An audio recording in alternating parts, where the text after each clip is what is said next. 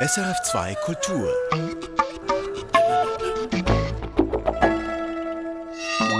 SRF2 Kultur Wissenschaftsmagazin. Neues Alzheimer-Medikament. Was bringt die in den USA bewilligte Therapie? Winzige Heißhungerdompteure, wie Darmbakterien den großen Hunger bändigen. Und rares Gas. Warum der weltweite Heliummangel die Forschung behindert. Das sind die Themen im Wochenmagazin der SRF Wissenschaftsredaktion. Am Mikrofon ist Katharina Bochsler. Schön, dass Sie dabei sind. Wann kommt es endlich, das Medikament gegen Alzheimer? Jahrzehnte wird schon geforscht, die Ungeduld ist groß und die Flops sind zahlreich. Allein in den letzten zwei Jahren sind drei Wirkstoffe in die Schlagzeilen geraten, darunter Aducanumab, das die US-amerikanische Zulassungsbehörde FDA vor anderthalb Jahren zugelassen und dafür massive Kritik geerntet hat wegen der Verbandelung von Behördenvertretern und Pharmaindustrie und wegen Mangel an Nachweisen, dass der Stoff wirkt. Und jetzt tut es die FDA wieder. Sie lässt mit Lecanemab ein weiteres Medikament gegen die Alzheimer-Demenz zu.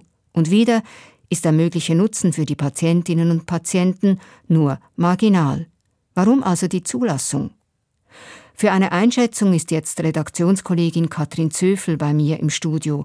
Katrin, du hast viel gelesen und mit Experten gesprochen. Fangen wir mit den Basics an. Was kann das neue Medikament? Also es bringt eine Verbesserung, was die Amyloid-Ablagerungen im Gehirn angeht. Davon hat es mit Medikament weniger als ohne. Diese Amyloid-Ablagerungen, das sind die Ablagerungen, von denen viele Experten annehmen, dass sie Alzheimer antreiben. Ja, genau. Und außerdem bewirkt das Medikament auch eine Verbesserung, was die kognitiven Fähigkeiten der Patienten angeht. Jetzt, um genauer einzuschätzen, was das heißt, muss ich ein bisschen ins Detail gehen. Das, was man weiß, weiß man aus klinischen Studien, vor allem aus zweien. Dort haben Patienten, die schon leicht kognitiv eingeschränkt waren oder auch schon eine leichte Form von Alzheimer hatten, über 18 Monate oder länger entweder Placebo oder das Medikament bekommen. Dann wurde geschaut, wie sehen ihre Gehirne aus und eben die Amyloid-Ablagerung da drin und dann aber auch, wie geht es den Patienten kognitiv. Das Ergebnis ist, die Krankheit schritt zwar auch bei denen, die das Medikament bekommen haben, weiter voran, aber diese Verschlechterung mit der Zeit, die war mit Medikament weniger stark. Macht das denn nun einen spürbaren Unterschied für die Menschen, die es durchleben, also die die Krankheit haben? Eher nein. Also, dass die Amyloid-Ablagerungen weniger stark unter Medikament waren, das war recht deutlich. Aber, und das ist eben das, was für die Patienten relevant ist, die nachgewiesenen kognitiven Verbesserungen sind zwar mit Fragebogen und Tests messbar, aber so klein, dass sie wohl weder für die Betroffenen noch für die Angehörigen im Alltag spürbar sind. Sie sind sogar kleiner als bei Cholin-Esterase-Hämmern. Das sind Medikamente, die gibt man heute schon bei Alzheimer und die wirken ein bisschen, aber eben nicht besonders gut. Und die nachgewiesene Wirkung jetzt bei Lecanemab, die ist sogar noch geringer als das, was man jetzt einsetzt und von dem man weiß, dass es nicht besonders wirkt. Weniger als was die alten Medikamente können, das ist doch schon ziemlich enttäuschend. Ja, das ist enttäuschend und es geht auch noch ein Stück weiter, nämlich Lecanemab wurde in dieser Studie ohnehin nur Menschen gegeben, die keine Blutverdünner nehmen, denn es war klar, dass es die Gefahr schwerer Komplikationen bei der Hirndurchblutung gibt. Und trotz dieser Vorsichtsmaßnahme gibt es jetzt doch Berichte von sehr ernsten Vorfällen während dieser klinischen Studien. Blutungen im Gehirn mit insgesamt drei Todesfällen.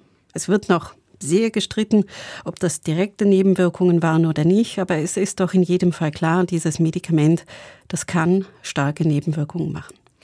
Da kann man sich ja dann wirklich schon fragen, warum lässt die FDA so ein Medikament überhaupt zu? Also in dem Punkt habe ich diese Woche wirklich was Neues gelernt. Äh, die FDA lässt nämlich auch Medikamente zu, von denen nur klar ist, dass sie einen Prozess beeinflussen, der für die Krankheit als bedeutsam gilt.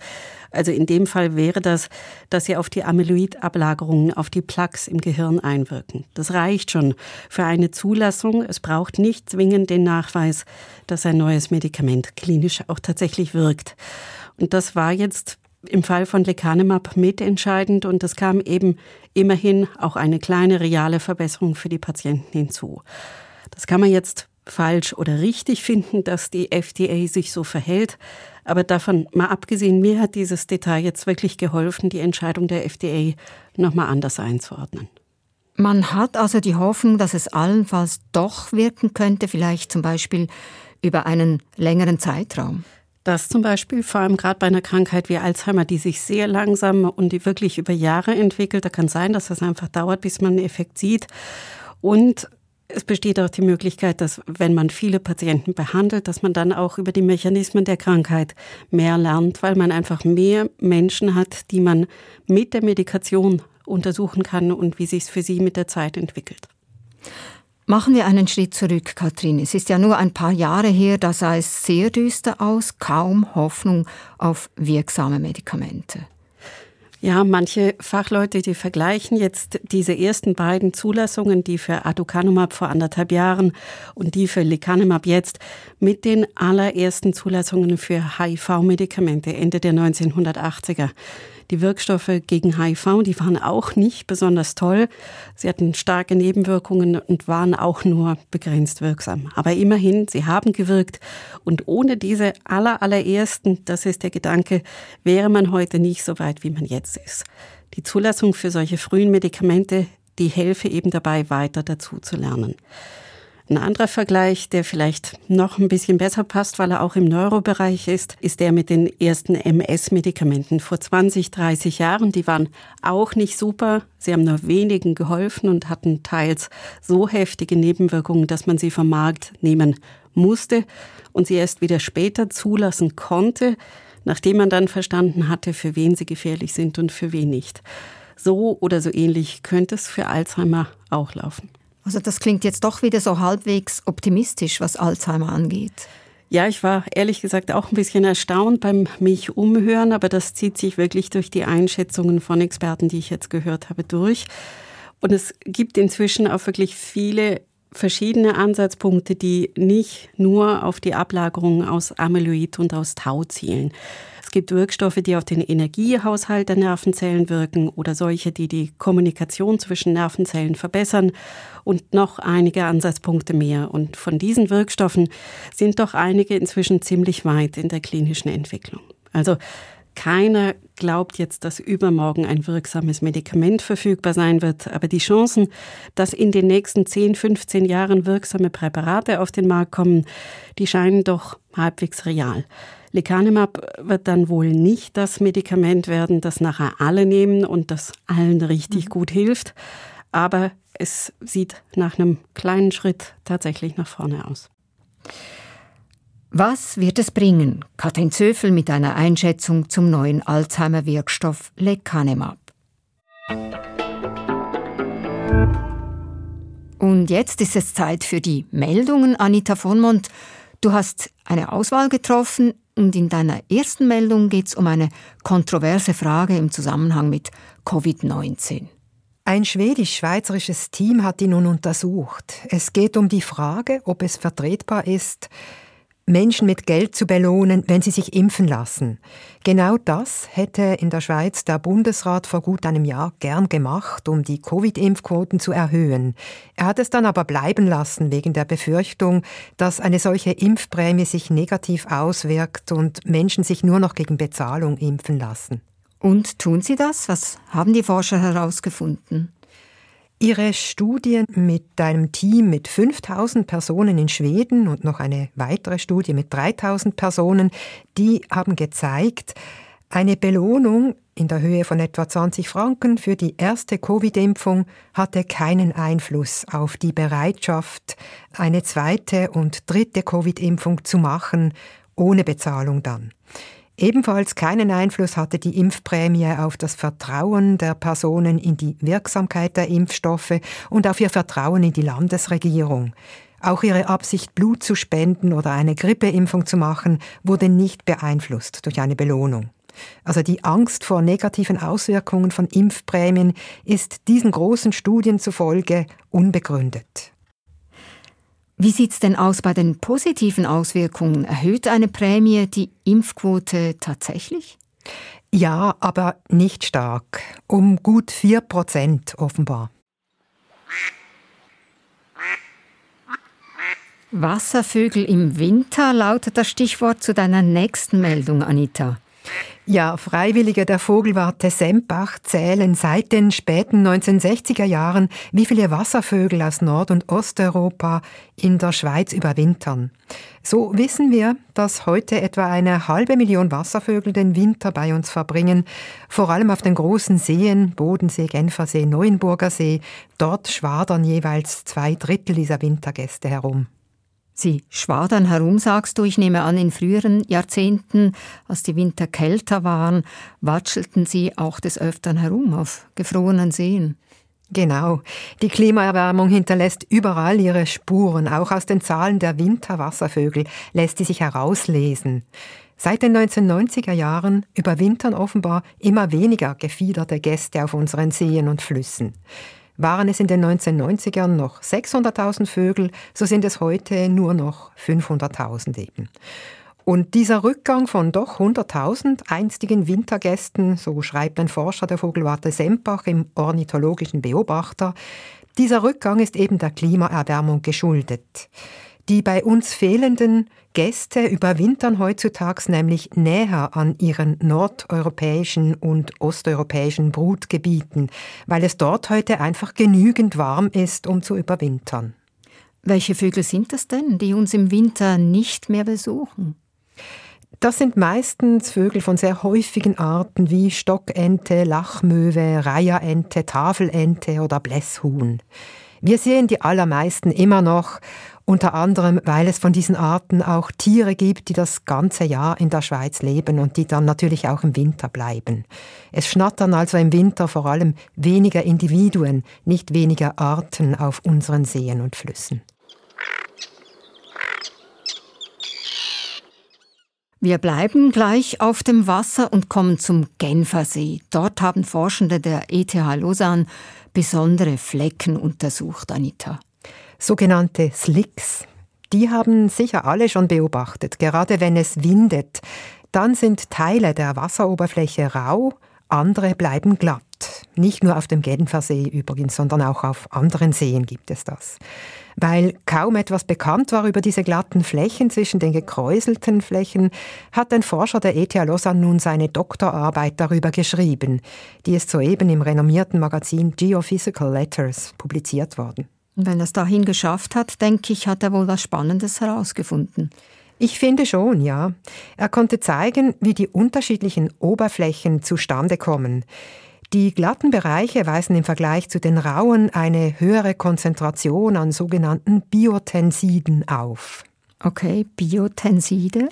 Ja, Tenside, das sind Substanzen, die bewirken, dass zwei Flüssigkeiten sich nicht vollständig vermischen lassen. Bei einem Öl- und Wassergemisch hat man das zum Beispiel. Biotenside kommen in einem See natürlicherweise vor.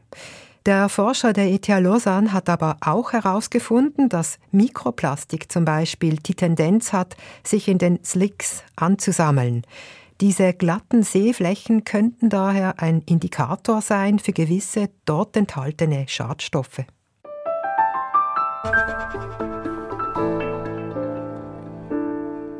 Wie oft ist es über die nahrungsintensiven Feiertage mit Ihnen durchgegangen? Blieb es jeweils beim gemäßigten Gurzli-Essen oder war die Versuchung zuzuschlagen schwer zu kontrollieren? Heißhunger nach Süßem kennen viele. Hätte ich einen stärkeren Willen, wäre es kein Problem, denken ebenfalls viele. Aber da überschätzen wir offenbar die Macht, die unser Kopf über den Bauch hat. Denn der Bauch entscheidet mit. Das zeigen Studien mit Mäusen. Auch sie kennen Fressattacken. Dann nämlich, wenn Ihr Darmmikrobiom gestört ist. Und bei Ihnen spricht schließlich auch niemand von Willensschwäche. Christine Westerhaus. Wenn man der Werbung glaubt, stehen Menschen für Schokolade manchmal sogar nachts auf. Doch wie groß ist die Bereitschaft tatsächlich, sich für Süßes anzustrengen? Und wird sie womöglich von den Darmbakterien beeinflusst? Diese Frage hat Sakis Masmanians Doktorand James Osey interessiert. You know, when he started the work about five years ago, there was almost nothing in the literature regarding Als James vor fünf Jahren mit der Arbeit begann, war kaum etwas darüber bekannt, ob die Darmbakterien das Belohnungssystem oder die Motivation eines Tieres beeinflussen. Weder für Futter, Drogen oder sexuelle Befriedigung waren die Zusammenhänge klar. Deshalb wollte er untersuchen, ob Mikroben etwas an der Motivation der Mäuse ändern, sich für bestimmte Leckereien besonders anzustrengen. In seiner Doktorarbeit am Caltech, dem California Institute of Technology, ließ James O.C. zwei Gruppen von Mäusen wählen. Sie durften entweder Pellets mit einem hohen Zuckergehalt oder normale Getreidepellets fressen. Bei einer Gruppe hatte O.C. zuvor alle Darmbakterien mit Antibiotika abgetötet. Die anderen Tiere besaßen ein natürliches Darmmikrobiom. Es zeigte sich, alle fraßen zwar gleich viel normale Nahrung, doch die Mäuse ohne Bakterien entwickelten einen regelrechten Heißhunger auf Zuckerpellets und fraßen 50 Prozent mehr davon als ihre Artgenossen mit Mikrobiom. Und nicht nur das, als die Mäuse in einem zweiten Versuch für jedes zusätzliche Zuckerpellet einmal mehr auf eine Taste drücken mussten, legten sich die Tiere ohne Mikrobiom richtig ins Zeug. Manche drückten den Hebel mehr als 50 Mal, während die anderen bereits nach ein paar Versuchen aufgaben. It's testing motivation. How motivated is an animal to keep pressing that wir haben also die Motivation getestet. Die Mäuse ohne Bakterien waren bereit, so viel härter für dieses süße Futter zu arbeiten. Und das ist für mich ein deutlicher Beweis, dass die Tiere eine bewusste Entscheidung getroffen haben. Ihr Verhalten war durch Motivation gesteuert und nicht durch ihren Nahrungsbedarf. Doch warum sind Mäuse ohne Bakterien so scharf auf Zucker? Oder andersherum gefragt, wie unterdrücken Mikroben den Jab auf Süßes? Sakis Masmanian vermutet, dass die Darmbakterien Substanzen produzieren, sogenannte Neurotransmitter wie Dopamin, die auf das Gehirn einwirken und so den Heißhunger auf Süßes bremsen. And so where we are with the research is, you know, we're, I would say, on, on the front door ich würde sagen, wir stehen jetzt kurz davor herauszufinden, wie diese Verbindung zwischen Gehirn und Darm genau aussieht. Denn jetzt kennen wir nicht nur das Verhalten, sondern auch spezifische Bakterien, die dieses Verhalten beeinflussen. Das erlaubt uns, zielgenaue Experimente zu machen, mit denen wir herausfinden können, ob diese Mikroben Moleküle produzieren, die ins Gehirn der Tiere wandern und dort das Verhalten steuern, das zu diesen Fressattacken führt. Aus ihren Untersuchungen wissen die Forscher bereits, dass vor allem Milchsäurebakterien den Heißhunger auf Zucker dämpfen. Und viele Bakterienstämme rufen in Mäusen und Menschen erstaunlich ähnliche Effekte hervor. So werden Mäuse, denen die Darmbakterien fettleibiger Menschen transplantiert wurden, ebenfalls adipös. Und die Darmbakterien durchtrainierter Athleten lassen auch Mäuse im Laufrad länger durchhalten. If these organisms that we identified in mice have the same effect in humans, wenn diese Bakterien, die wir bei den Mäusen identifiziert haben, beim Menschen die gleiche Wirkung haben, könnten wir damit Fressattacken behandeln. Es hilft wohl nicht bei Menschen mit den falschen Ernährungsgewohnheiten, die zu Gewichtszunahme oder Fettleibigkeit und Diabetes führen. Unsere Daten sehen den Ansatz eher bei Binge-Eating. Dass bestimmte Essstörungen mit Veränderungen im Darmmikrobiom einhergehen, haben Studien bereits gezeigt. Womöglich brauchen die Betroffenen gar nicht ganz viel Schokolade, sondern nur ein paar nützliche Darmmikroben, die exzessives Essverhalten verhindern. Wie winzige Darmbakterien den großen Hunger im Kopf stillen. Das war ein Beitrag von Christine Westerhaus. Helium ist das zweithäufigste Element im Universum, aber auf der Erde ist es selten. Das Gas entsteht vor allem im Boden beim sehr langsamen Zerfall bestimmter radioaktiver Elemente. Dort, tief im Untergrund, sammelt es sich in Erdgaslagerstätten. Doch im letzten Jahr sind wichtige Quellen ausgefallen und das Helium wurde knapp. Das betrifft auch die Forschung, denn Helium wird zum Kühlen von Apparaturen gebraucht, zum Beispiel bei quantenphysikalischen Experimenten und in der Medizin. An der ETH Zürich steht daher seit einigen Wochen die Hälfte der Tieftemperaturexperimente still. Sandro della Torre hat sich in den Laboren umgehört. Was hier an der ETH am Hönkerberg brummt und zischt, ist die Anlage, die Gase verflüssigen kann. Sie kühlt Helium auf extrem kalte minus 269 Grad Celsius ab, damit es flüssig wird und damit es bereit ist für seinen Einsatz in der Forschung. Zwischen den riesigen Tanks in der Gasverflüssigungszentrale steht Sebastian Huber. Er ist Professor für theoretische Physik an der ETH Zürich. Wie viel Helium hier genau aufbereitet werden kann, treibt ihn derzeit stark um. Im Moment rennen wir den Heliumlieferungen hinten nach. Wir fragen hier nach, dort nach, kriegen mal hier 400 Liter, mal da 1000 Liter. Das heißt, der ganze regelmäßige Prozess, der Ablauf ist gestört.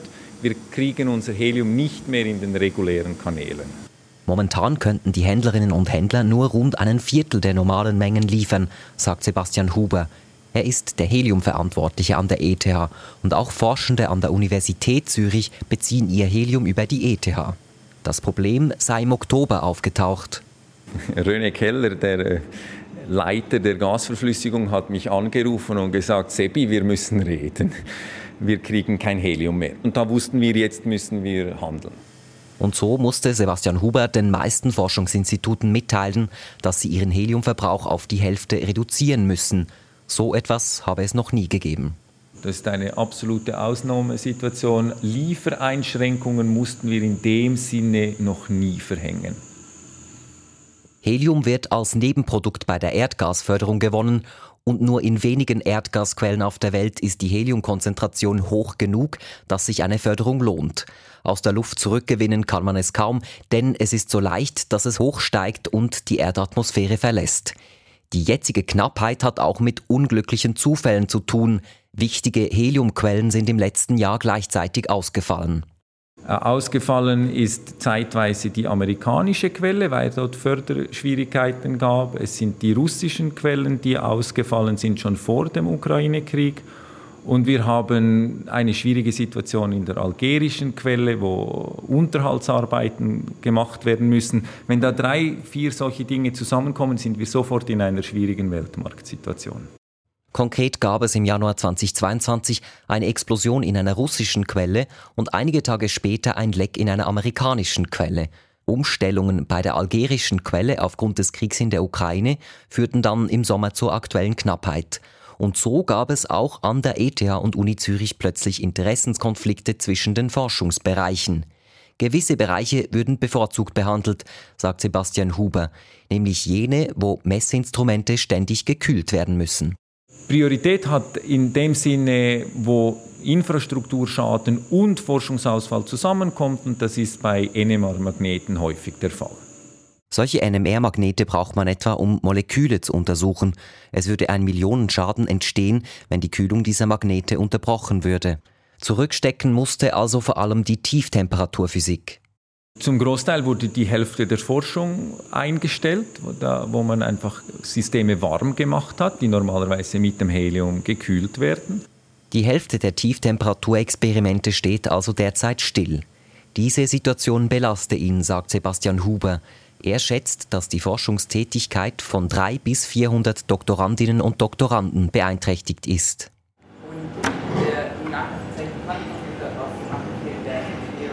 Betroffen sind etwa Experimente in der Gruppe, in der Lisa Gechter forscht. Sie ist im vierten Jahr ihres Doktorats im Bereich Quantencomputing. Seit über zwei Monaten stehen gewisse Versuche still, was speziell ihre jüngeren Kolleginnen und Kollegen zu spüren bekommen. Wenn man anfängt, seinen experimentellen PhD, dann nimmt man sich vor, die Experimente im Labor durchzuführen.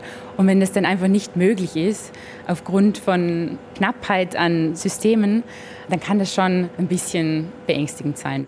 Lisa Gechter forscht an den Grundlagen für einen Quantencomputer. Im Raum, wo wir stehen, im Keller des Physikgebäudes, hängen sogenannte Kryostaten von der Decke. Das sind rund zwei Meter lange Metallzylinder, so etwas wie hochkomplexe Kühlschränke. Flüssiges Helium dient als Kühlmittel und weil ständig ein bisschen Helium entweicht, brauchen Systeme wie diese immer wieder Nachschub. Nachschub, der jetzt nicht mehr zuverlässig kommt.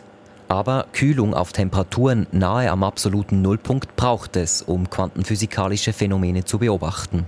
Wenn wir zu viel Energie in der Umgebung haben, wenn die Temperatur zu warm ist, dann haben diese Elektronen zu viel thermische Energie und verhalten sich nicht quantenmechanisch.